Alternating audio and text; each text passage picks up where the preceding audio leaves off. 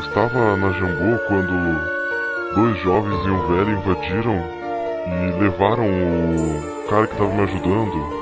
Eles entraram no carro e desapareceram. Foi quando eu chamei a polícia. Sensacional Orquestra começando mais uma vez e num lugar especial. Professor Nerd, onde nós estamos? Mas será que a gente pode dizer, cara, porque a gente teve que sequestrar o nosso convidado hoje pra gente finalmente fazer esse podcast, né? Mas será que a gente pode entregar o, o nosso refúgio, nosso esconderijo? Eu não sei, eu não sei se é uma boa. Coisinha verde. Nós estamos numa masmorra. Criaturas estão nos vendo agora. Nossa senhora, onde será que nós estamos? Será que a gente diz? Vamos dizer? Vamos dizer, vamos dizer. Vamos dizer. Então, Professor Nerd, tem a honra. Nós estamos aqui na masmorra da Jambô! Também conhecida como Loja da Jambô. o RPG Zódromo, Ah, pô. claro, claro, claro. Nós estamos aqui com um convidado muito especial, nosso caro amigo Rafael. Da Jambô. Não. Boa noite, bom dia, não sei que horas vocês vão estar ouvindo. Bom, o que quer que seja, é um prazer estar aqui com o pessoal. É, eles me sequestraram mesmo, então se alguém estiver ouvindo isso e puder ligar pra polícia, eu agradeço e dou desconto na loja. É isso aí, cara. A gente tá aqui com o Rafael. Muito obrigado, Rafael, pela tua presença, nosso podcast aí, né, Rafael? Um dos gerentes da, da Jambô, livraria, editora. É isso aí. Então, hoje, nosso podcast, Hillian. Então hoje nosso podcast é a história da RPG, parte 2. Demorou, Ah, mas saiu, né? É verdade. Tivemos que pedir ajuda a agentes do exterior.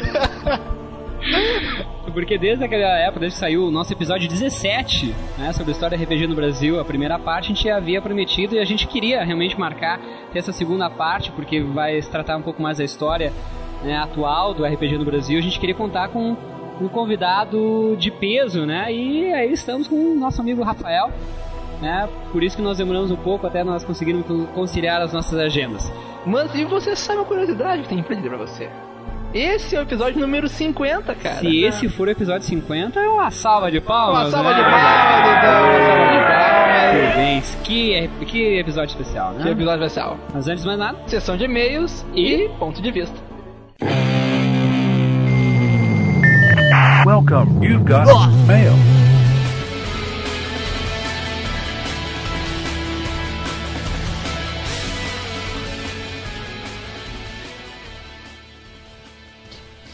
Então chega de mulheres nessa leitura de e-mail, tá ficando isso, tá ficando muito chato, cara. Tá ficando muito chato porque parece que é só pra botar a voz do Live Cash no ar. Mas não é? Ah, não, oxi, cala a boca, pá. ah, não, mas vamos lá então, pessoal. Hoje nós fazer uma leitura de e-mail bem rápida, bem simples. E dizer, Shotfall, antes de mais nada, como é que você está? Eu estou muito bem, senhor. Eu estou muito bem também. Você sabe que episódio é esse, Shotfall? Sei, o episódio número 50. Caraca, 50 episódios! 50 sabe o episódios, que- cara. Você sabe o que é isso, Shotfall? Você sabe o que é isso? É muita coisa. Não é pouca bosta não, cara. Não é, cara, não é pouca bosta, não. É muita bosta, cara. É, uma muita bosta bem concentrada, né, cara? O negócio é poderoso, cara. Cara, mas, velho, vocês acham que vai ter o quê? Vai ter, vocês acham que vai ter eh, retrospectiva aqui? Não, vai tomar no cu com retrospectiva. Não, brincadeira. Bem, esse, esse é um cast especial, nós fomos à masmorra da Jamboa. Pra quem louco, não hein? sabe, a Jamboa, ela é a loja nerd do Rio Grande do Sul, cara. Mas se você é gaúcho também não tem problema, tem a loja online, é uma baita loja aí. Exatamente, vai estar o link aí pra vocês ver. E nós fizemos até um vídeo lá que vai ir ao ar durante a semana, porque estamos com uma- uns problemas aí de transferências de arquivo, né? Sim. E ficou muito legal, cara. O Rafael que nos, ah, nos atendeu lá foi muito parceiro, muito legal com a gente. A gente agradece, muito sucesso pra vocês. E lembrando que toda terça-feira tem um desconto na Jambô de 10%, certo? Então vão lá e aproveitem. Então, cara, pra continuar esse cast de RPG no Brasil, né, parte 2, a história dele, nada que na Jambô, né, cara? Com certeza, melhor lugar, e né? vamos então à à leitura de e-mail e de comentários. Pois é. especial do Dia das Mulheres que foi muito foda, né, cara? Eu nunca me senti tão excluído na minha vida. Vamos. Pô, também, as mulheres estavam fogo nesse episódio, cara. Não é capaz, mas pô, a Adriana Mello e a Ana Recalde, cara. Da hora. Um beijo pra vocês, gurias. Muito obrigado. Valeu mesmo. São ah, muito simpatia, muito legais elas e olha, merece todo o sucesso e eu desejo pra elas tudo de bom, sério mesmo. Vamos lá, né? Vamos lá então. Tá bom. Uh, Live Cat, né? Então, estava que estava à procura, não sei se ainda está à procura do seu nerd, mas É, temos um candidato. Temos um candidato, temos um candidato. Vamos botar a foto aí, né, dele no link. Ele- Ele mandou uma foto dele. Mandou uma foto, vocês as pessoas mandam foto pra Live Cat, né? Ô, Live Cat, hein? Cara, quando a Live Cat me reclamar que tá faltando homem na vida dela, eu vou falar isso pra ela. Os caras estão te mandando foto, foto. Mas vamos lá ler o e-mail então. Lê, então já você tá falando da foto, fala, o e-mail, por favor. Pois é, então o seu John Red, acho que é isso. uh, primeiro foi um belo cast sobre o Dia das Mulheres, XD. Apesar de que, coitado do Hillian, não merecia apanhar tanto. Mas mulherada mandou bem. Dei muitas risadas. Eu lembrei de muitos meninos que conheço que acham HQ coisas de coisas bobas. Comecei a ler HQ no colégio para atrair almas nerds em coma. Me diz uma coisa, isso, isso seria o que? Ele seria tipo um diabo, assim, que quer pegar as almas, assim? Eu não entendi exatamente o que ele quis também dizer. não entendi, eu também, mas continue. Mas tudo bem, um dia isso muda. Agora, pra terminar, Live Cat, quero ser seu nerd. Daí a fotinho dele bonitinha, aí. E ele completa dizendo: o resto do ano é dos É homens. isso que a gente queria comprovar com o cast. Exatamente. É um episódio pras mulheres e outros 49 pros homens. Exatamente. Na verdade, 47. Ai, ai, deixa eu ver. Tá, vamos então à leitura de comentários. O primeiro comentário que eu vou ler, cara, vai ser da Ana Paula Solami. Ah, uma garota, né? Então tá. Uma garota. Esse foi o melhor post até agora, mas não foi um post, foi um podcast. Tô brincando. Tudo mano. bem. Mulherada arrasou de verdade. Além de serem talentosas, todas têm bom gosto em todos os sentidos. Esse hehehe dele aí foi muito safado. É muito bom saber que tem mais meninas que gostam de games, RPG, enfim, essas coisas de nerd. É verdade mesmo, que quando os meninos veem que nós também gostamos de coisas nerds, eles ficam surpresos, como se fosse algo de outro mundo. Ria, eu ria muito, mas ao mesmo tempo ficava com dó das pedaladas que você levava. Ah, muito obrigado, alguém tinha, teve dó de mim, né? Ah, eu ri muito só. É, Eu tô rindo muito, né, seu filho da mãe. Ó, ó, eu vou deixar bem claro que ela escreveu meu nome certo. Existe uma campanha agora no Arcast que é escreva o meu nome correto, porra, tá? Escreva o Hillian correto. É exatamente. H-I-L-L-I-A-M. Exatamente. Não tem N. M lá tem no mundo. Não tem Y, nem N, nem nada. Nem um L, dois L's e M no final. Não é no mundo do Zelda lá. Tomara que tenha mais posts, podcasts como esse. Ficou excelente, dinâmico e super divertido. É verdade. Beijos e até beijos pra ti também. E o Daniel, o filho da Ana, ficou muito fofo cantando no final. Essa garota, esse garoto tem futuro. É verdade. Bah, o Urizinho. Mó, mó legal, assim, né? Muito legal o Urizinho. Bom, seguir aqui com leitura de comentários. Vou ler o comentário do Rogério, Ó, que já escreveu o nome não, do Hillian Escreveu errado. errado. ó. Mais uma vez, você merece né, a campanha. Você tem que fazer parte da campanha. Exatamente. Por favor, Rogério, a próxima vez, preste mais atenção. Hillian está bem acompanhado, hein? É bom ver as garotas ganhando destaque nos quadrinhos. Recentemente andei lendo sobre que a Marvel está fazendo um projeto envolvendo artistas mulheres. Muito divertido o cast. Essa garota e suas taras nerds. Ah, a Essas garotas e suas tara- taras nerds.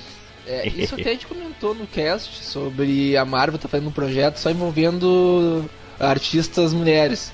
Sim. Bem, então é isso aí. Vamos, já que diz- falaram aí que a gente não fazia isso, se você quiser mandar algum comentário pra gente, escreva no post.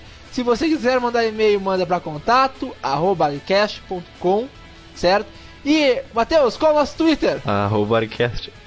Ah, mas que sem graça, não, não. Vai te catar, cara. Porra, mas o bagulho mais fácil, cara. Não, é twitter.com barra é só isso, né? É, verdade. Bem, então fiquem com esse cast, episódio 50, especial na Jambô. E se preparem, porque assim, ó, nós vamos ter muito mais convidados. Tá, vai rolar agora a próxima promoção do Aricast. Não vai ser nesse cast ainda, tá? Mas até lá, pessoal, aguentem aí, escutem o cast e sejam muito felizes. Um abraço pra vocês Abraço, bom episódio aí, cara. e muito bom episódio. Falou! Falou, abraço. E no ponto de vista dessa semana. Cinema!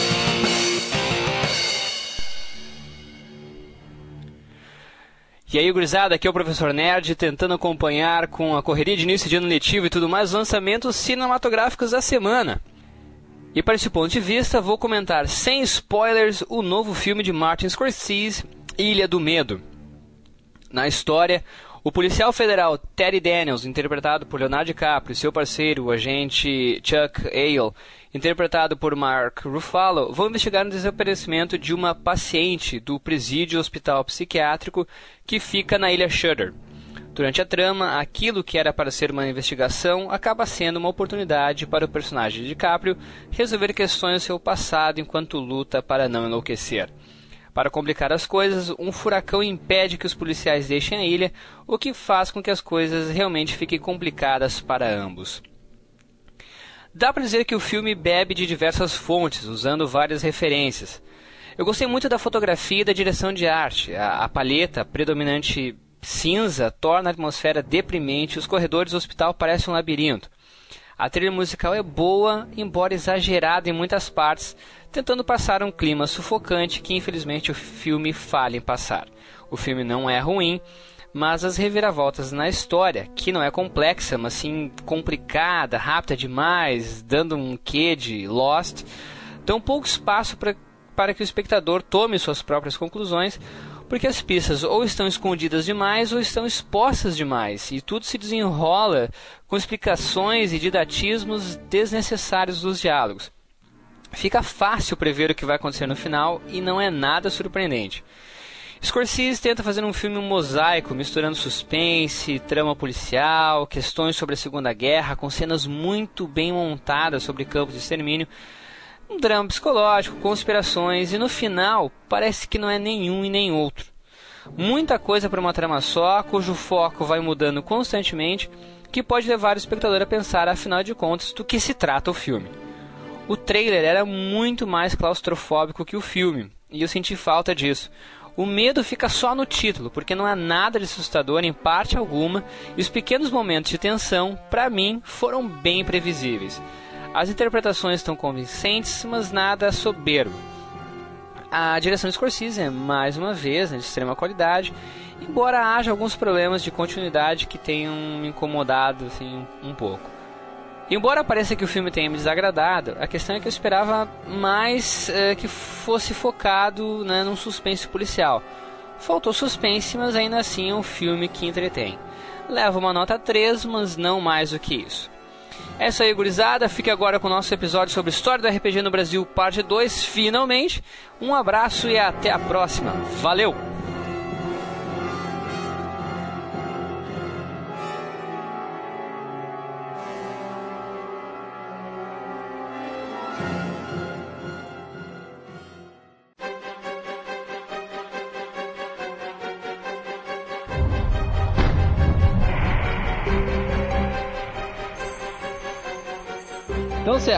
Hoje, o que a gente vai fazer? Vamos basicamente continuar aquele papo e vamos falar atualmente como é que anda o RPG.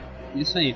Só assim, antes da gente uh, né, começar mesmo, efetivamente, nosso papo, só pra gente lembrar um pouco, né, de novo, aos nossos ouvintes que estão ouvindo este episódio, não tiveram oportunidade né, de ouvir o outro, é o episódio 17. Tá? Então vão lá, baixem o episódio, escutem. E nesse episódio eu tinha tomado a liberdade de, de, se possível fosse, né, dividir o RPG em gerações. Eu tomei a liberdade de fazer a minha, a minha divisão. Eu dividiria o RPG em três gerações no Brasil. A primeira geração, a chamada geração Xerox. A segunda geração, ali com o início do Aventuras Fantásticas e GURPS e toda aquela grande gama de lançamentos hoje nós podemos falar então do que eu chamaria de terceira geração do RPG no Brasil, que é a, após o, o, lançamento da terceira edição do Dungeons and Dragons é, pela Devir e a, a licença, né, a Open Game License, o sistema D20 aberto. Então a gente vai focar um pouco mais nisso. Mas antes da gente partir para esse tópico, a gente pode comentar sobre algo que faltou. Na verdade, também não teve muito tempo, a gente falou muito rápido. O Hillian fez um comentário no final daquele episódio 17. Mas a gente pode fazer um comentário rápido sobre uma das editoras que uh, começaram a se sobressair ali no final da década de 90 para início dos anos 2000. A gente pode fazer um comentário um pouquinho melhor hoje sobre a Diamond Editora. Então, para falar um pouquinho sobre a Daima Editora, embora, né, é, vamos deixar claro aqui, a gente não vai puxar tanto o saco da Jambô hoje, né? Só um pouquinho, só um pouquinho. Só um pouquinho, só um pouquinho, né? Mas é um gel natural que a gente fala. Isso, né? exatamente, né? Não, mas a gente é um papo bem imparcial aqui, né, Rafael, como especialista uh, de RPG também no Brasil. Rafael, pode conversar com a gente um pouquinho sobre a Diamond Editora? Quando eu comecei a jogar RPG, a Diamond acho que já estava abrindo, ou estava prestes a abrir, não me lembro bem, mas trabalhando no mercado de RPG eu não peguei o início da Diamond. Quando a gente começou a trabalhar com RPG, a Diamond já era uma editora estabelecida. O que, que eu posso dizer assim da nossa relação com eles e o que, que a gente viu de impacto deles no mercado? O primeiro mérito da Diamond, entre vários, foi abrir espaço para o RPG nacional. Foi a primeira editora que publicou e conseguiu manter uma linha de RPG nacional uh, que teve o seu público, abriu o seu espaço e que teve longevidade. Eles também pegaram um nicho, eles trouxeram, tiraram um pouco o RPG da fantasia medieval, mas isso foi um mérito que eles dividiram com o Vampiro, que aqui no Brasil foi um RPG muito forte, muito impactante. E eles tiveram a visão de fazer RPG barato. A gente diz RPG barato não quer dizer que seja RPG sem qualidade. Mas eles miraram num público que tinha um poder aquisitivo menor ou que não podia dedicar tanto do seu orçamento para esse hobby. Então a Diamond abriu várias portas no mercado. É, o Dodeb e o Norson sempre foram bastante visionários em termos da gerência da empresa, da, da estratégia deles. Hoje eles estão um pouco mais parados, eles já não publicam tanta coisa, mas não saberia dizer por que disso não é uma questão de mercado, é mais uma questão dos interesses deles, quanto profissionais. Mas se pudesse, re pudesse resumir a Diamond no Brasil, acho que eu diria inovação, por um grande período. assim. A Diamond ela surgiu eh, foi em 98 né? e realmente isso que o Rafael ali né, comentou, muito bem comentado, que ela desvinculou bastante isso, essa questão do, do RPG da fantasia medieval, né? Acho que entre os sistemas ou, ou- ou jogos que a gente pode comentar, mais importantes deles, a gente tem o Arcanum, né, Ah. o Trevas, É, inclusive É, eles fizeram aquele- muitas adaptações de anime pra RPG. Uhum. Então isso eu achava muito bacana, assim.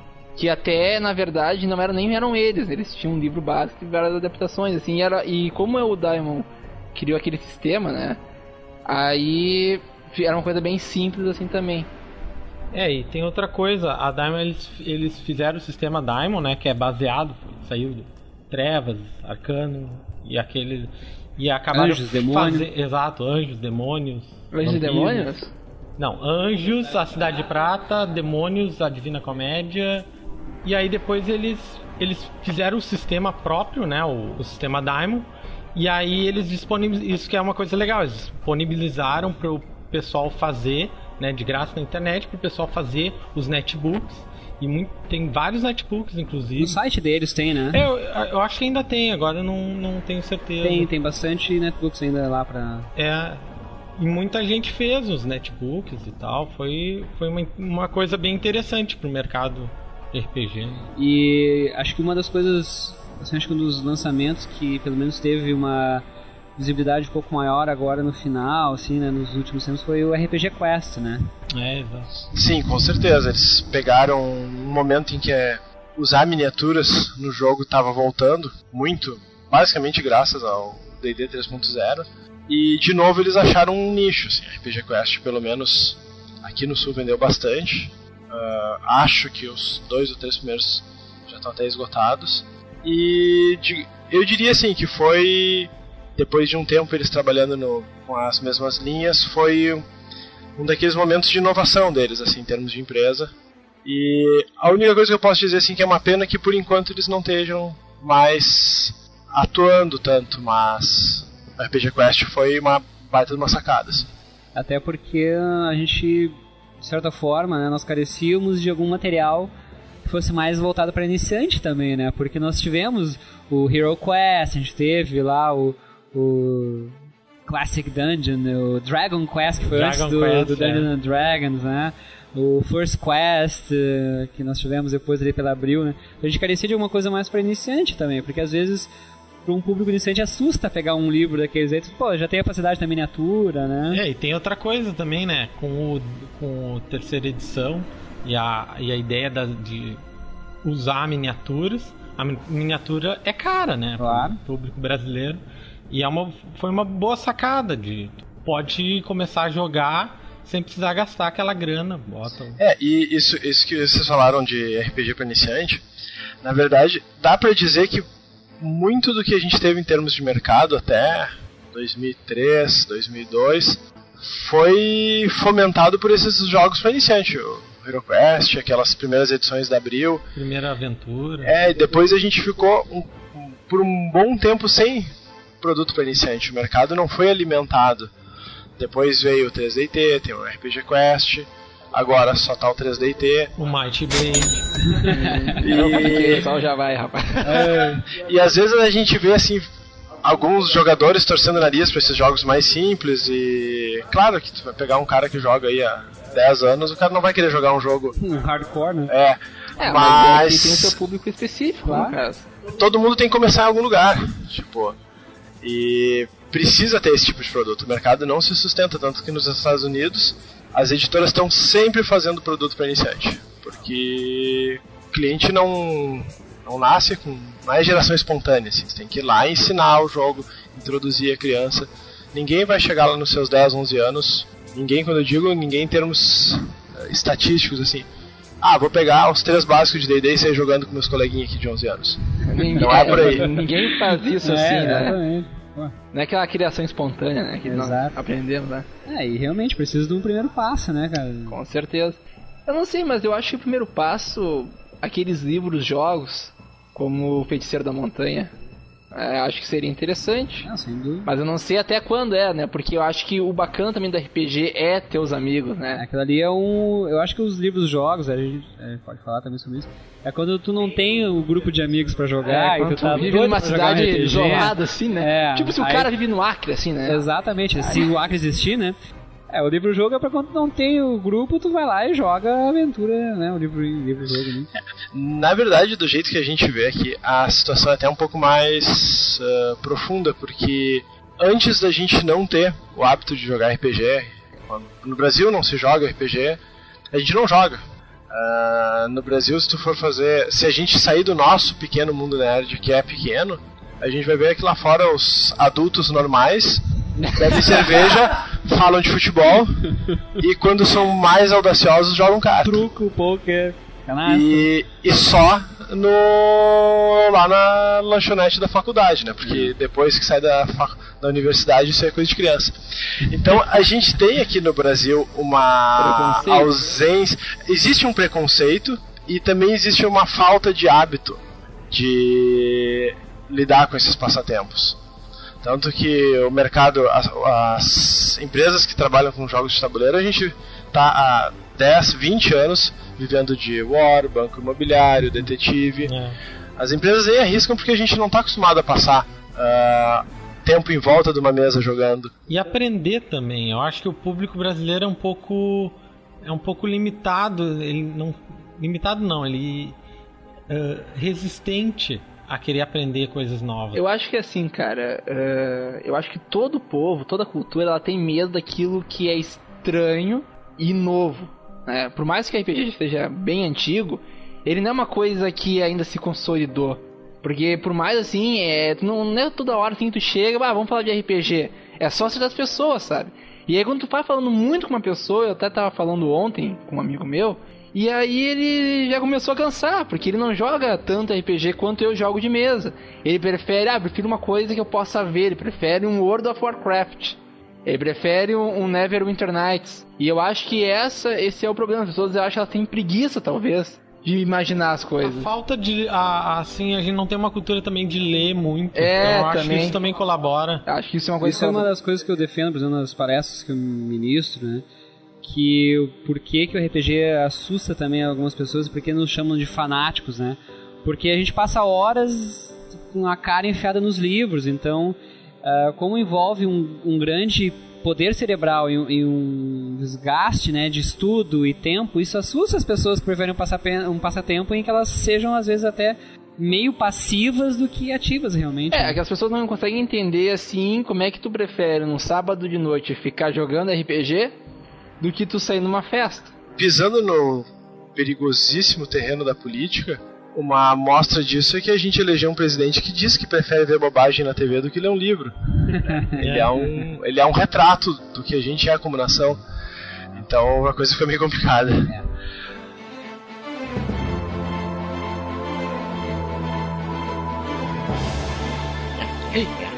Foi isso. Não? Não! Não! Não!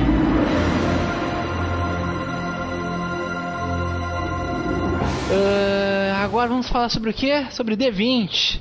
D20 que tá, no caso seria o sistema mais atual, digamos, veio da atualidade, assim, não? É, vamos, eu acho que o D20 ali começa então a, a terceira geração. É, na Brasil, verdade né? é a minha geração, né? Isso, a É, tua a geração, a minha terceira geração. geração. Porque. ahn, vamos contar a história do Dungeons and Dragons terceira edição? De novo? Pam, pam, pam. Pelo 50 podcast. Sabe não. se o ouvinte ele escuta D&D dessa edição do nosso podcast, ele começa a bater na parede, assim, né? É, Cabeça. Tá, tá, né, que a gente já falou. É D&D e história do RPG, né, cara? É D&D e história do RPG. Não, é Nintendo, D&D, história do RPG. E Batman. E Batman. Mas futuramente eu acho que vai ter aí um cara, né, pra bater no Batman, né? Não sei. Que É, acha? não sei, vamos ver. Vamos ver. Não, mas daqui não. a pouco eu acho que vai vir também um certo escalador de paredes, quem sabe, né? Ah, vamos ver. Só uma pergunta. Cadê o Coisinha Verde? Meu Deus. Raptaram o Coisinha Verde. Meu Deus, foi abduzido. Na verdade, o Coisinha Verde, ele é um grande guerreiro, né? Então ele decidiu... Um dos monstros veio aqui pegar o Rafael. Vamos tentar recuperar. É, e aí ele não deixou e jogou em cima dos monstros, né? Se jogou assim no meio do monte aqui. Ah! Tivemos uma baixa agora no sequestro do Rafael, que foi o Coisinha Verde. Então aqui nosso mago, o professor Nerd, fez uma proteção contra... RPG? Não sei. Não faria Contra miniaturas. contra miniaturas? Não sei. Não sei, mas vamos ver.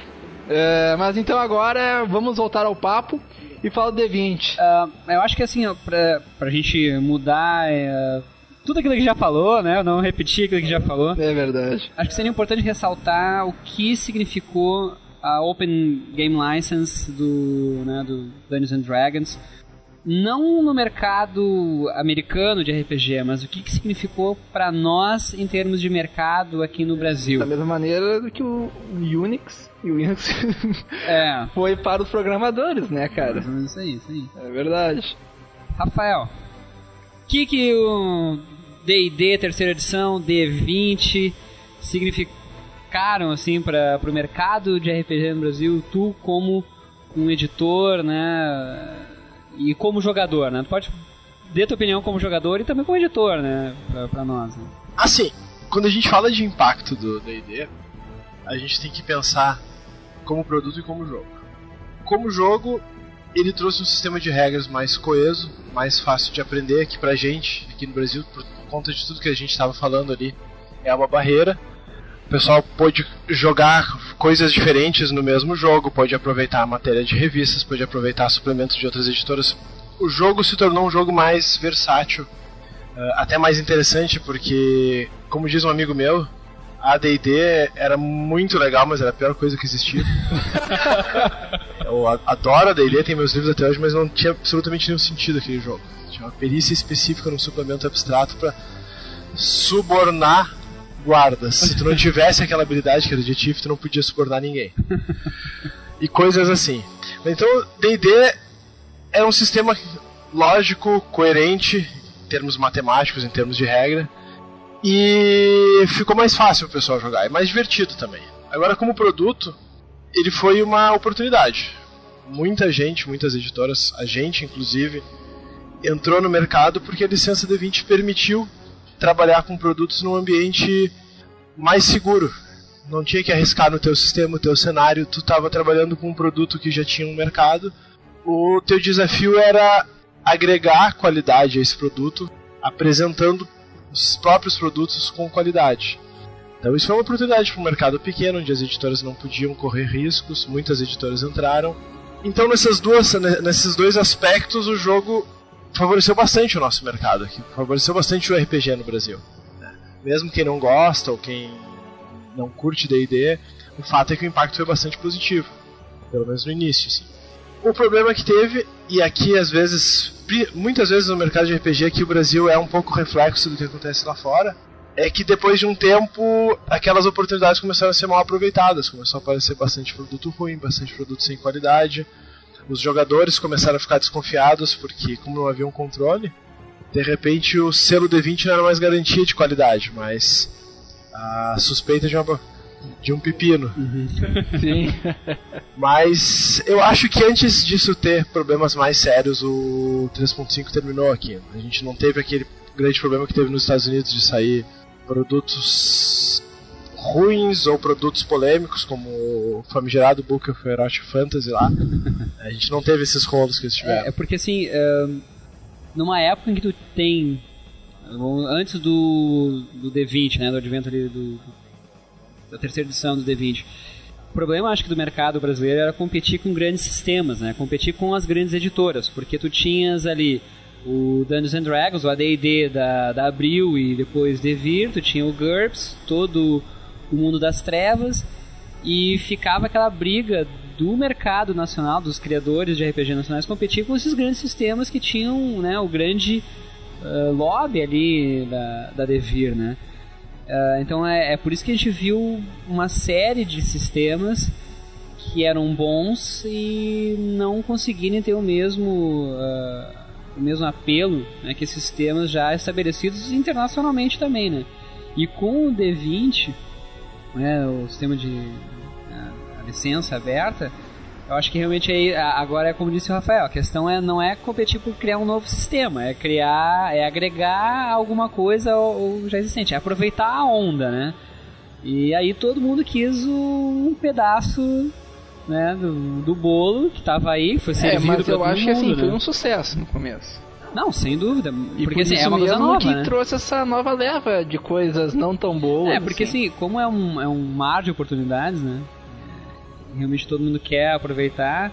Aí realmente começa essa questão da, da dúvida, da, da questão da dúvida da qualidade, porque a Wizards of the Coast não não credencia ou não analisa título a título, né? Não, É, não faz uma análise de até a 3.5 qualidade. eles não faziam isso. né? A verdade, a verdade é que a 3.5 foi. A licença aberta foi vítima do seu sucesso. A coisa ficou muito boa pra todo mundo, menos pra Wizards. Não era o que eles queriam, eles esperavam que as editoras fossem dar um suporte numa área que não dava lucro, eles queriam que as editoras publicassem aventuras, publicassem suplementos mais baratos, menor valor agregado. E o pessoal começou a, no bom sentido, se assanhar, publicar cenário, publicar material muitas vezes melhor que o deles. Então, quando o criador se sentiu ameaçado pela criatura, passou-lhe a faca. Ah, mas isso também, é, como está falando aqui, assim, para nós foi muito. eh, tu viu isso como uma, uma coisa positiva para o nosso mercado aqui, Rafael? Assim, tu, houve uma grande leva realmente de, de novas editoras surgindo, porque antes do. Quando teve aquela. Até eu comentei no, no outro podcast, a gente teve uma espécie de bolha do RPG pré eh, terceira edição, porque foi foi uma série de lançamentos, né? Abril chegando, a Devir, né? Tendo que competir com a, com a Abril, a Edior, aquela coisa toda, editoras menores, daqui a pouco desapareceu praticamente tudo, ficou só uma. Aí, tá, vem a licença aberta. E aí, como é que o mercado, o nosso mercado respondeu aqui?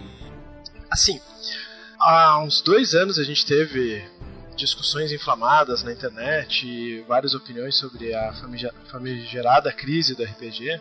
E do ponto de vista de mercado, sem analisar muito o jogo, o que a gente gosta ou não, ah, o caso do RPG é bastante típico. A gente teve um produto que foi explorado por um conjunto de empresas numa época que não souberam avaliar o produto, não souberam mensurar o retorno. Várias delas preferiram parar de trabalhar, a não ter prejuízo ou investir mais no longo prazo. Foi o caso da Abril, foi o caso de tantas outras. Tanto é que todos os sistemas que foram, quase todos os sistemas que foram publicados no Brasil naquela época e foram cancelados continuam vivos até hoje. A FASA continua publicando Shadowrun, a D&D tá aí, é o que é hoje, o próprio GURPS. A Devir se manteve, a Devir bem ou mal, soube trabalhar o produto, pelo menos em nível suficiente para manter ele comercialmente viável.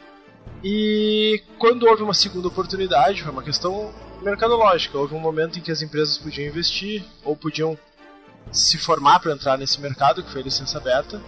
O pessoal entrou. Só que sempre que tu tem essa configuração do mercado, tu tem várias empresas que entram e o próprio mercado, a sua dinâmica, vai filtrando. A gente teve o início de uma crise econômica que foi bem posterior ao quebra-quebra das editoras, mas é bem simples. O RPG não estava em crise nem nada. As editoras que quebraram, quebraram por questões particulares. Aí a gente tem desde produtos que não eram bons, a problemas pessoais dos proprietários, ou problemas com produtos que não estavam relacionados ao RPG, mas que causaram algum impacto na produção. O que é que acontece? Se a gente comparar o nosso mercado com o americano, falando em termos de D&D, a gente é personagem comum de primeiro nível, eles estão no nível épico. Bah, né? Com certeza, né, cara? E que a gente tem 4, 5 HP, que é cada empresa e cada uma que morre tem muito impacto. Só que nos Estados Unidos tem editora abrindo e fechando todo mês. Se a gente acompanhar a evolução do mercado deles, lá tem muito produto bom que naufraga, muito produto ruim que vende. Só que a gente não percebe isso como um impacto que nem tem aqui, porque lá é um monte. E aqui o que vem é muito selecionado e que faz muito sucesso, né, no caso. Sim, porque o nosso mercado é pequeno. E o nosso mercado é pequeno por todas aquelas razões que a gente disse e também porque, se a gente for ver, muitos mercados no Brasil ainda são pequenos. A gente não tem, a gente ainda não é um país rico, não é um país que tem rios de dinheiro. Então as editoras, as empresas têm que filtrar o que elas trazem, porque senão elas acabam concorrendo consigo mesmo. Por exemplo, muita gente nos pergunta por que a gente não publica o produto A ou B. São jogos bons. Só que não tem espaço. Não tem mercado para ele. Não né? tem mercado. Eu tenho, sei lá, 20 mil jogadores de RPG e se eu publicar três cenários, eu estou dividindo aqueles 20 mil em três cenários. E até que as editoras tenham mais força, que a economia esteja mais propensa a aceitar que a gente aumente esses 20 mil, a gente lida com esse número, não vai fazer mágica. Existe alguma pesquisa realmente que é, assim feita pelas editoras ou pedido por vocês com relação a número de jogadores de RPG no Brasil? Assim, as pesquisas que se tem são bem antigas. Já teve uma época em que se trabalhava com uma estimativa de mais ou menos, isso é um número muito pequeno, algo em torno de 50 mil consumidores de RPG no país inteiro. Mas esse dado é antigo. Hoje em dia as editoras fazem, o que, que elas fazem? Elas fazem uma projeção em cima do consumo dos livros. A gente tem os números de venda por região, Uh, se faz muita extrapolação em cima disso, tu vê o comportamento de acordo com se o livro é voltado para jogador ou para mestre, a proporção do que está vendendo. Mas essas informações ficam nas editoras porque ainda existe muita desconfiança no mercado, ninguém quer entregar ouro pro bandido. Ah. Então É acabam se guardando isso. Mas por outro lado, muita gente sabe porque muita editora é distribuidora, então tu sabe os números de venda dos produtos dos outros na tua região. Ah, por mais que as pessoas às vezes ah, comentem, a gente, eu vejo muita coisa na, na internet, ah, não é tudo feito no oba-oba. Pelo menos as editoras, hoje em dia, a gente fala de poucas, elas trabalham como qualquer outra empresa. A diferença é que esse trabalho é- acontece nos bastidores, então o pessoal não vê, o pessoal vê o livro. É, na verdade, as pessoas elas ficam reclamando por demora. Fica, ah, por que, que o pessoal lá não publica tal jogo que tá lá fora e tal? Porque as coisas não são tão simples assim. E acho que até é importante tu dizer isso daí mesmo, porque as pessoas acham que é como tu falou, oba-oba. Aí chega, aí tu tá falando assim, não, não é bem assim. Que as pessoas não têm aquela realidade que tu tem, né? Pra eles é aquela coisa, não, eu quero jogar e deu. Não interessa qual, o que, que tem que acontecer. Isso é uma visão meio prática, né? O livro saiu em inglês, tu vai lá, tu é editora, traduz e publica pra mim. Eu quero livro pronto na minha estante, não é uma coisa não tão interessa. simples, né? Tem uma política Claro, toda, tem nossa, todo toda uma negociação em cima Exatamente. disso, distribuidora, tradução, publicação, editora, gráfica, enfim. É um caminho tortuoso. E mais ainda, o, o cenário econômico, ele não é Nada tão, assim, favorável. é, não é favorável. Nada né? favorável. Nosso, cenário, nosso mercado de RPG, ele é realmente E não só Pequeno, o né? mercado RPG, acho que o mercado nerd é muito desfavorável, não é? Se nós entrarmos nesse ponto, assim. Com certeza. E tem alguns aspectos do processo que as pessoas desconhecem, não é culpa delas. Mas o mercado editorial é. A produção editorial ela se parece em muitos aspectos com a produção industrial. E tu tá sujeito a qualquer evento, qualquer coisa. Subiu o dólar, sobe o preço do papel. Claro. Os E- insumos todos, né? A gente, por exemplo, a gente segurou alguns meses o Guia do Mundo dos Ventos de Ferro porque a gente sabia que aquele preço do dólar ia descer, aquele valor do dólar ia baixar, o preço do papel ia baixar. Só que como tu roda a tiragem toda pagando antecipado, não me interessa se eu rodar o livro ao dólar 2,50, o preço vai ser aquele para sempre até o último exemplar. Eu não vou poder baixar depois. Eu vou ficar com o produto caro no estoque. É que nem vocês disseram, às vezes o pessoal não entende todo esse processo tem que fechar contrato, às vezes o livro tá com uma- um escritório de direitos autorais que não sabe. Já nos aconteceu, tem uma série que não tinha como comprar os direitos das capas porque os autores tinham morrido e ninguém sabia quem era. Ah, imagina. A gente teve que atrasar, foi Fighting Fantasy, a gente teve que atrasar, teve que fazer um contrato para produção das capas no Brasil, contratar artista. E esses imprevistos todos a gente vai lidando e vai demorando para receber resposta, porque vai contatar gente do outro lado do mundo. Não é que seja complicado, só que não é tão simples quanto as pessoas acham. E com todos esses percalços, o Rafael ainda disse que nossas editoras são de nível 1. Eles são Eu acho que nós somos, olha, é, cara, acho que nós somos eh, editoras no Brasil de RPG. Eh, São guerreiros de no mínimo nível 14 e 15, cara, pra sobreviver nesse mercado. É verdade. Selvagem. Por essa forma, assim, com É, certeza. é. Analisando por esse lado, Vamos mais algum comentário que tu queira fazer sobre o mercado no Brasil, o mercado atual? Eu, uma coisa que eu me lembrei agora que às vezes o pessoal pergunta sobre números. é, em 2006, quando eu visitei a escritório da Privateer lá em Seattle, ah, eles me passaram a média de venda deles ter uma ideia da dimensão do mercado de Privateer em 2006, não era uma editora tão grande assim. Eles vendiam por semestre o dobro de uma tiragem total de livros. Nossa. Tá- São tamanhos diferentes. Mas assim, mas digamos assim, vocês dois são dois especialistas em RPG e tudo mais. E por que vocês acham que isso acontece? Por mais que a gente já tenha comentado assim, mas assim, por que que vocês qual vocês acham que o motivo é esse preconceito da sociedade? É realmente a política? O que vocês acham que vocês acham que tem, não vou dizer que tenham certeza, até porque a gente não pode ter certeza das coisas nem sempre, né? Até porque esse é um, isso aí são vários fatores que influenciam. O que estaria faltando então para alavancar as vendas de livros a, a ter mais jogadores? O que, que vocês acham que está faltando? para aquele consumidor em potencial se tornar alguém que vá consumir RPG, tem que passar por uma mudança anterior a conhecer o produto. Entre vários fatores a gente tem. ah, as nossas escolas não incentivam a ler. Geralmente o pessoal sai lá um ódio mortal daquele Dom Casmurro, que é a morte da Capitu. E- Traiu ou não traiu? traiu ou não traiu, eu, ah, ela traiu a minha paciência, com certeza. e o pior é assim, são obras. Hoje eu sei que Machado de Assis é bom. Mas quando tu tem 12 anos, tu não sabe que Ele é Machado. ruim, ele é chato. E às vezes é melhor ele ler o quê? Um inimigo do mundo, cara. É. Com certeza, sempre é melhor do inimigo. né, sabe? Pelo menos tem uma história, digamos assim. Melhor, cara, na boa, assim, tá? Nada contra Machado de Assis, mano. Na boa, nada contra mesmo, mas sabe? Vamos combinar. Abraço pro Caldela. É, abraço, Caldela. Mas o que acontece?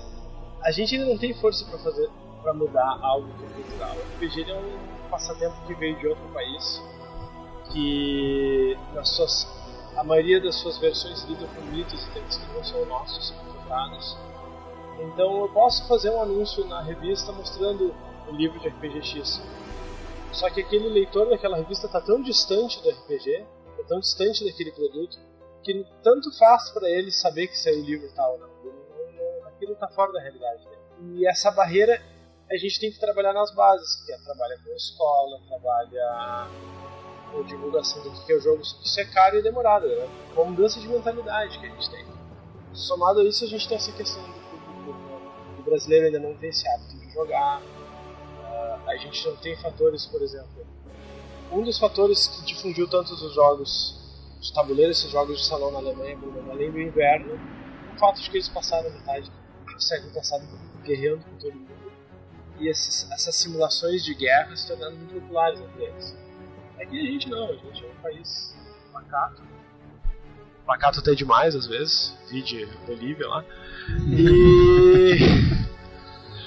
Então a gente não tem tanto tesão por matar Goblin, Orc. Como isso é possível, cara? Sei lá, o grupo de aventureiros brasileiros ia querer sair da masmorra de uma vez pra ir pra praia, tomar uma cerveja. É, não, mas é, é- Assim, eu ratifico as palavras do, do Rafael, né? Mas é, acho que realmente essa questão do, de a gente ter um, um público bem menor né, comparado com né, os Estados Unidos e é realmente isso, é uma questão cultural mesmo, né? Acho que existe uma questão toda é cultural, é econômica, é política hoje, porque nós temos uma série de, né, de projetos de lei aí tentando barrar vendas e de jogos de RPG, de games, Ah, os próprios enfim. casos de RPG. Exatamente, que a gente já comentou, enfim. Então isso é uma soma de fatores, né? Que realmente acho que às vezes não, não basta só a divulgação em mídia impressa ou mídia televisiva, né? Realmente precisa de um trabalho elaborado, como o Rafael falou, né? nas pessoas e, e acho que a uma das dificuldades do RPG é que ele é um jogo fechado. Ele é um jogo que, tem, que em geral é jogado ao redor de uma mesa. É diferente do futebol que basta pegar a bola, sair em qualquer espacinho e sair É, chutando a bola. a gente discutiu num dos casts Exatamente. passados. Então isso é, isso é bem mais complicado. Então envolve mais tempo, envolve mais dedicação e por questões culturais o brasileiro já não é mais muito chegado a isso mesmo. Então a gente acaba tendo uma realmente uma nata, né? Uma, uma elite Mas assim, só os melhores jogam RPG, né? de nerds né, que jogam RPG, né? É uma, realmente assim é, é não querer sendo tão elitista, né? Mas realmente é uma Não, É eu uma acho pequena que não é que a parcela, gente queira ser né? elitista, cara. Eu acho que é realmente a realidade. Né? Tu não vai chegar lá com o... nada contra o pessoal que curte o pagodão lá e tal, vai chegar, vamos jogar aqui um D&D, cara. Vamos mestrar aqui, peraí, ó, abaixa aí esse tum-tum aí que eu quero jogar. não, não vai dar, os caras vão te espancar. Ou pelo menos vão te mandar pra tu se retirar, né, cara? Entendeu? É mais ou menos isso. Não é querer ser preconceituoso, mas acaba sendo elitista porque a gente acaba também nojando gente pra isso. É, vide achar uma mulher que jogue RPG, né, cara? Também. Eu acho assim que a gente teve. Eu realmente, sinceramente, eu espero assim, que a gente tenha mais uma outra curva ascendente, né? Nesse nosso gráfico aí de interesse pelo RPG, que a gente já teve década de 90, né? Aí deu uma queda. Espero que a gente possa realmente voltar a ter muitos lançamentos, mas lançamentos bons, de qualidade, realmente, no, no mercado. né? Que a gente tenha um público cada vez maior, que a gente tenha. é, a chance de mostrar o jogo a outras pessoas e que outras pessoas, que novos, né, venham se apropriar desse jogo e praticar, né? É, a gente tem um, a gente tem um aliado muito grande que tá. Não ia dizer tá chegando, mas já tá aí há bastante tempo. Que é tanto o computador quanto os videogames. É verdade. O que, que acontece? Ah, o cinema que era para nos ajudar, às vezes dá umas bolas nas costas. Aqui em Porto Alegre cansa de aparecer animação que só tem dublado. Daí os caras dizem que, sei lá, Toy Story 3 é pra criança. Daí tu não pode assistir legendado. Ainda tem. Até a própria indústria do entretenimento lida com essa questão. É pra criança. Computador e videogame não. Os caras vão fazer Diablo 14 e vai ser pra nerd igual. Só que dali a pouco tu tem o gurizinho que não conhece nada desse mundo, mas tem computador em casa. Então ele quer jogar uma coisa diferente. Daí ele acaba conhecendo esse universo através de uma outra mídia. Tanto que nos Estados Unidos eles já estão começando a atrelar muito ah, explicar RPG, que antigamente eles explicavam dizendo que era uma brincadeira de faz de conta. Agora eles explicam dizendo que é como um jogo de computador, só que na mesa. Ah, né? Que sensacional isso aí, né, cara? É uma sacada, né? Então, aqui no Brasil a gente tem essa esperança de que algo que está se tornando mais presente na nossa cultura traga essa esse mundo nerd assim para dentro dos lares das pessoas e leve uma felicidade que até então elas não conheciam. Afinal de contas, hoje em dia já tá. Já, a gente já tem um pouco essa visão que ser nerd é fashion, né? Nós estamos criando uma moda. É, eu nerd, acho que né? sim, cara, porque os nerds estão tomando conta, assim. Vide podcasts, né? E vide também a presidência dos Estados Unidos, né, cara? Então, querendo ou não, Obama. Nós já, é, nós já elegemos nosso primeiro presidente nerd, né? nós não, os Não, americanos, não, pelo né, menos, né? Eu vou lançar minha campanha para ser nerd para presidente do Ah, Brasil. tá bom, eu vou botar aqui, pode deixar. Eu, eu posso pegar, eu vou pegar o Ministério do Não Fazer Nada, assim. Não, eu te dou um CC, fica Ah, tá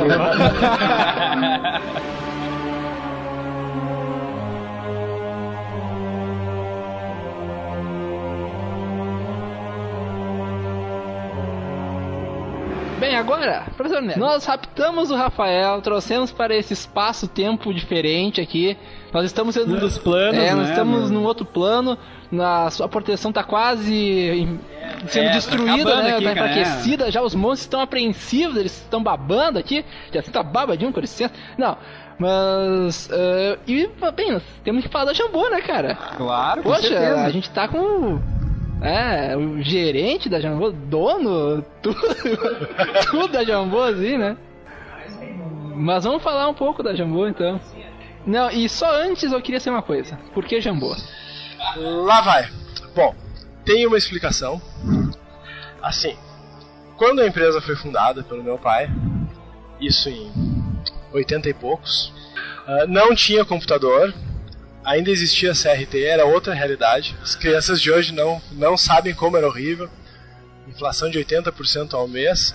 A Jambô começou como uma loja de confecções. Como assim, vocês, peraí, vocês faziam... Uma boutique, Uma vendia boutique? roupa. Ah, tá. É. E meu pai precisava de um nome pra loja. E a filha de um amigo dele sugeriu o Jambô porque era um nome sonoro, um nome que chamava atenção. Foi, foi, foi que quando a gente começou a trabalhar com outras com outros ramos, a gente começou a trabalhar com jogos e filmes. Naquela época, como não tinha computadores, existia uma coisa chamada crédito. E era muito complicado tu ter crédito com o fornecedor. E como a Jambô já tinha crédito, a gente resolveu manter o mesmo nome porque na inflação de 80% o crédito era uma coisa valiosíssima.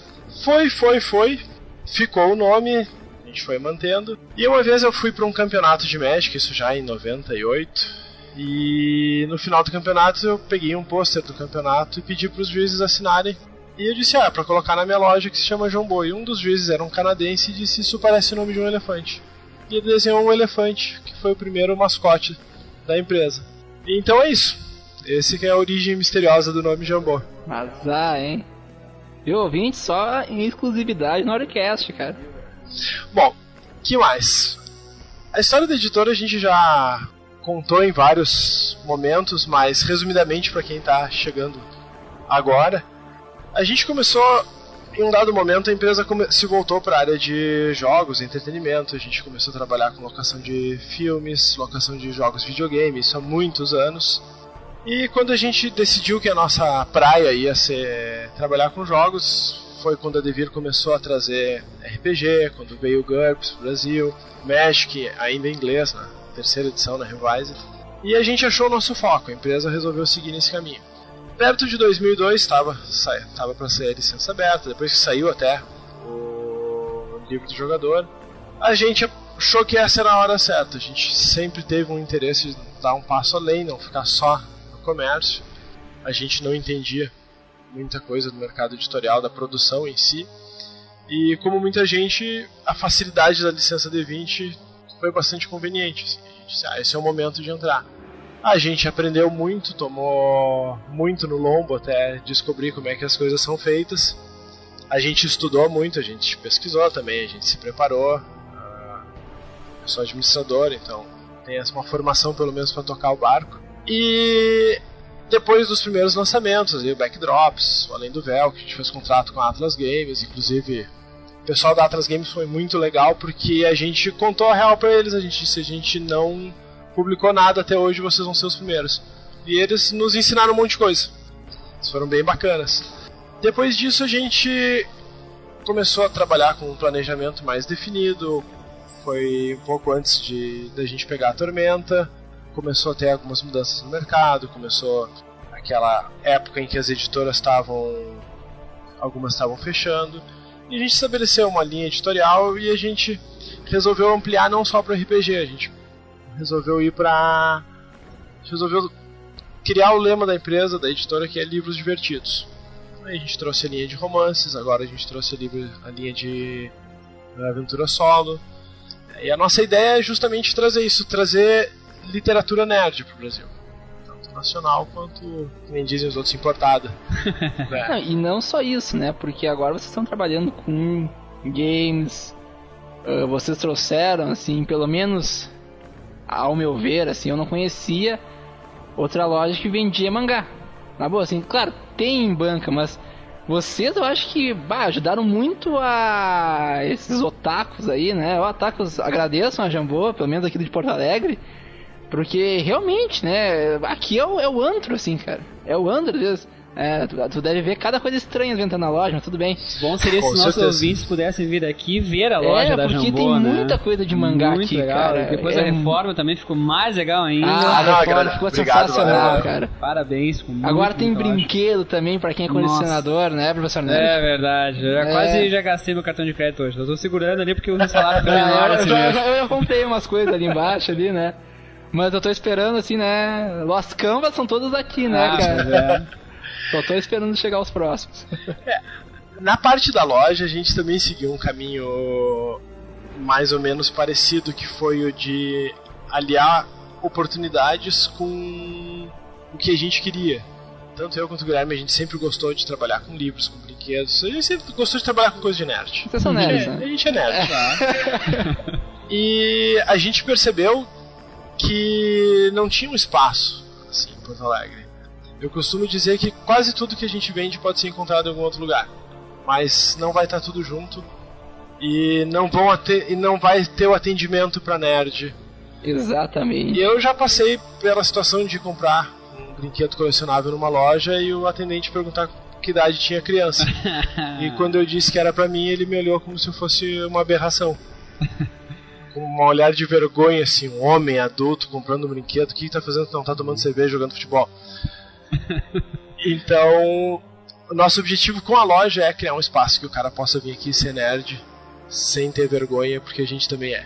É, o atendimento aqui. Não, vamos, com certeza. Vamos, puxar o saco de novo, né? Ah, os ouvintes que Não, nos perdoem. não. Mas o atendimento É da. Jambô é fora de sério, né, cara? Conversar ali com. Conversar com o Rafael, conversar com a Paloma, né? Enfim, o pessoal todo que nos atende aqui. É sempre muito legal, né? Sempre quando tem um tempinho, eles não estão tão atucanados, né? Eles param, conversam, enfim. Na verdade, esse convite aqui pro podcast surgiu de uma conversa, de uma compra Sim, com né, minha com o Rafael, e aí veio Demorou, mas eu consegui Demorou, honrar o compromisso. Ah, Rafael, só voltando de novo à questão da, edi- da editora, né? Vocês têm pelo menos três carros-chefes, né? Assim, três grandes cenários, se a gente puder chamar assim, né? Que Reinos de Ferro, Tormenta e Mutantes Malfeitores, né? Exatamente. Ah, no momento em que a gente fez, como eu falei algum tempo, a gente fez aquele planejamento editorial, ah, a gente determinou as linhas que a gente queria trabalhar em função dos produtos que a gente achava que eram mais interessantes.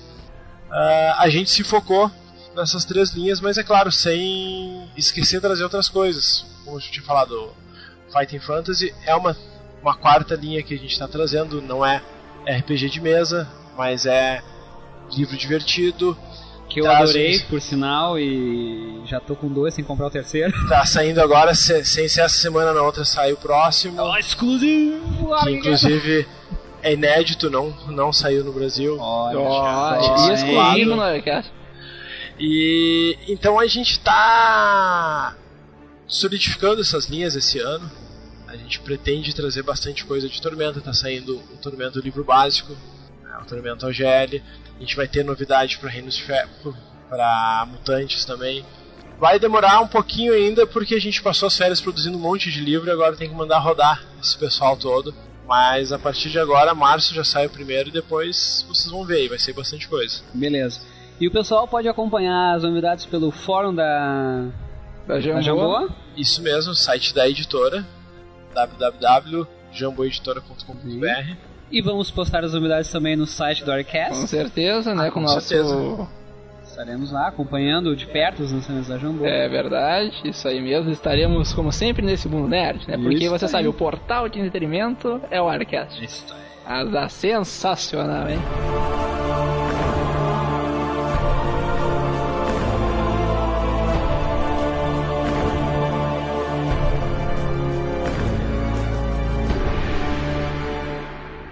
Finalizando esse último bloco, vamos agora para aquela parte que eu mais gosto, as considerações finais, né, que sempre é muito divertido, né? Eu sempre sou por último, então, professor Nerd. Em primeiro lugar, eu gostaria de agradecer mais uma vez ao Rafael por despender seu tempo. A gente sabe que ele é uma pessoa extremamente ocupada, mas extremamente atenciosa.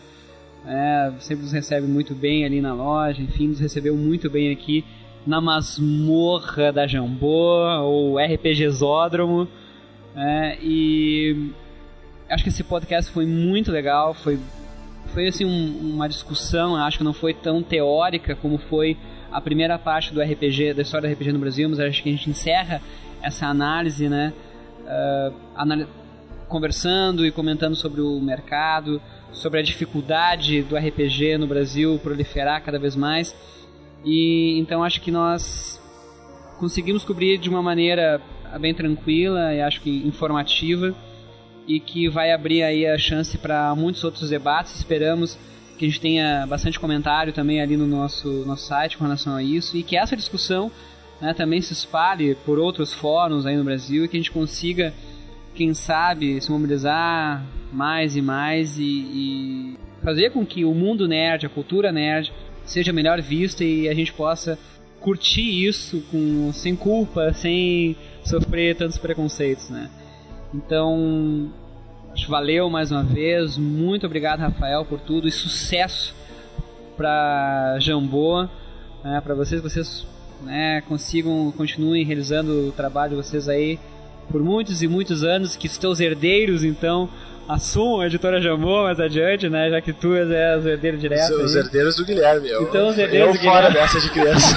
Capaz, rapaz? Não, não, não. Criança é um conceito ultrapassado. É. então tá bom. Então é tá, aí. né? Se quiser deixar com a gente também.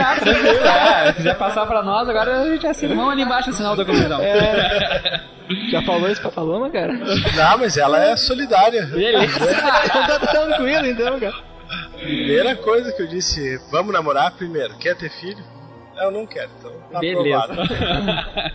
uh, Rafael, suas considerações finais, por favor.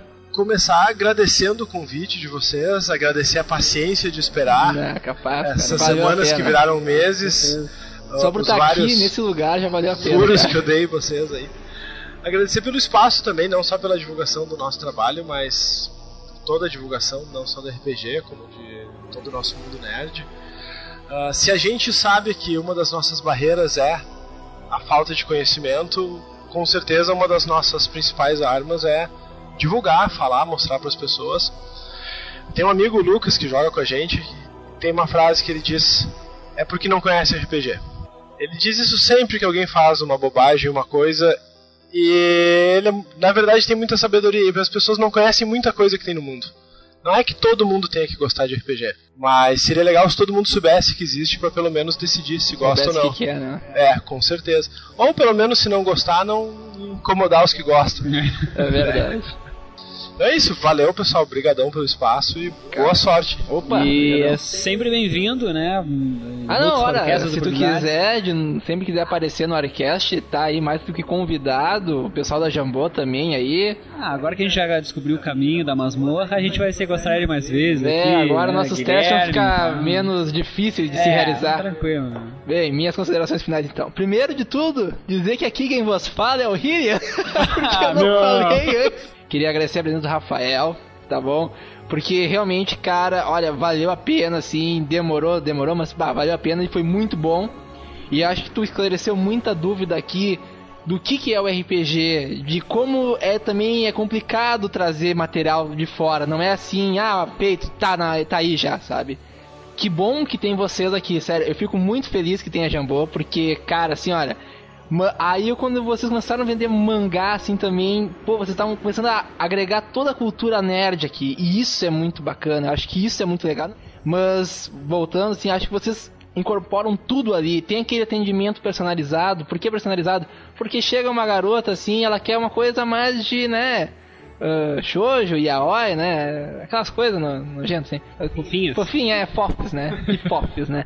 E aí, pô, o pessoal vai lá, entende, ah, tem esse aqui e tal, aí tem o pessoal que conversa contigo e tal. Aí, ah, olha, eu vou ler esse mangá aqui, que tu acha? Ah, esse mangá é legal, não sei o que. Pô, esse livro é legal. Então o pessoal ele vai te ajudando. E isso é muito bom. E vou, vou dizer aqui uma outra coisa, tem o desconto da terça-feira, né? Sim, com certeza, faltou falar do desconto da terça. E com a editora também, tá crescendo muito assim. E, poxa, eu desejo todo sucesso, todo sorte para vocês, porque vocês merecem. E olha, sempre que eu venho aqui, é uma coisa que eu sinto sim. Quando eu venho aqui, eu me sinto bem aqui dentro, sabe? Não tô sendo fanboy, não tô sendo mesmo, certo? E eu acho, bah, cara, sensacional isso. Antes dar tuas últimas palavras, só pra né, ratificar isso de novo. Uh, não é porque a gente não quer ser fanboy aqui, né, da Jambô, né? Não é só porque nós estamos aqui com a Jambô, mas acho que é porque a gente tem que valorizar aquilo que é nosso. E nosso, não estou falando só gaúcho, estou falando nosso, do mercado nacional.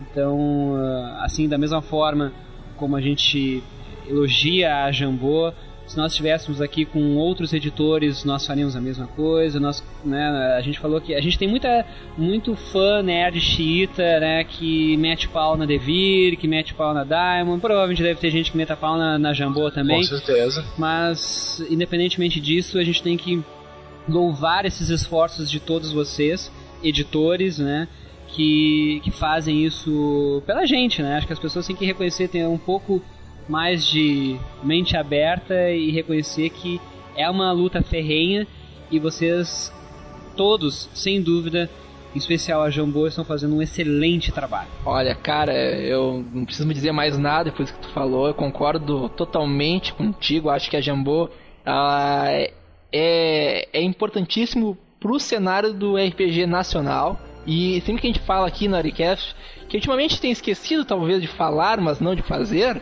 que a gente apoia sempre o nacional. É sempre muito importante o nacional. E a gente tem que divulgar isso aí porque, poxa, é o nosso material, é a nossa gente, a gente tem que trazer essa cultura nerd pra cá, a gente tem que fazer uma coisa diferente. Não pode só ficar na internet, ela tem que ir pros livros, ela tem que ir pras mesas de RPG, ela tem que ir em eventos e tudo mais.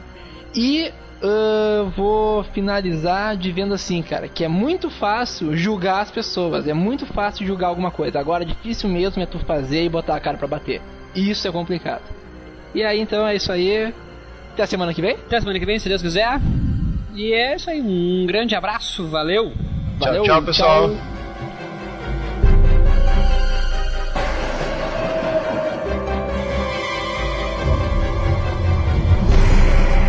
Não, inclusive eu queria já aproveitar para deixar pré-agendado, uh, até vai ser um, uma coisa mais polêmica aí, porque as pessoas não conhecem a verdade sobre algumas pessoas do RPG, como o Leonel, o Guilherme, que jogam comigo, sofrem nas minhas campanhas, e eles fazem nas minhas campanhas o que dizem para os outros não fazer. Então, no momento, a gente tem que tirar a máscara desse pessoal e falar tudo que eles fazem. Vamos lavar roupa suja no Oricast? Com certeza. Ontem jogamos Mas e choraram. Pode eles também para se defender? Não, sim, pode, pode. É verdade no Orgcast. Tá Mas olha, emplastifiquem os computadores porque sai muita lágrima. então já está marcado aí.